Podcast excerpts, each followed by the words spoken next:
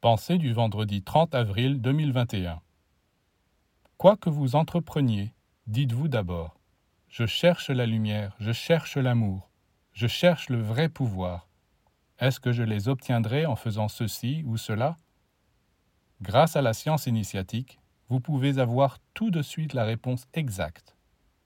Sinon, vous allez vous lancer corps et âme dans des occupations qui vont peu à peu vous affaiblir et vous détruire.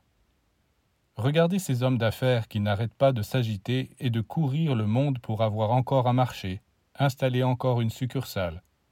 Combien pensent que toutes ces charges, toutes ces activités dans lesquelles ils se lancent pour satisfaire leur gourmandise, vont détraquer leur système nerveux qui ne sera bientôt plus capable de supporter ces tensions Ils perdent le sommeil, ils perdent la paix, ils perdent la santé.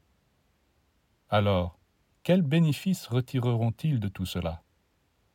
Avant de chercher à faire telle acquisition, à obtenir tel rôle, telle fonction, il faut savoir où ce désir finira par vous amener.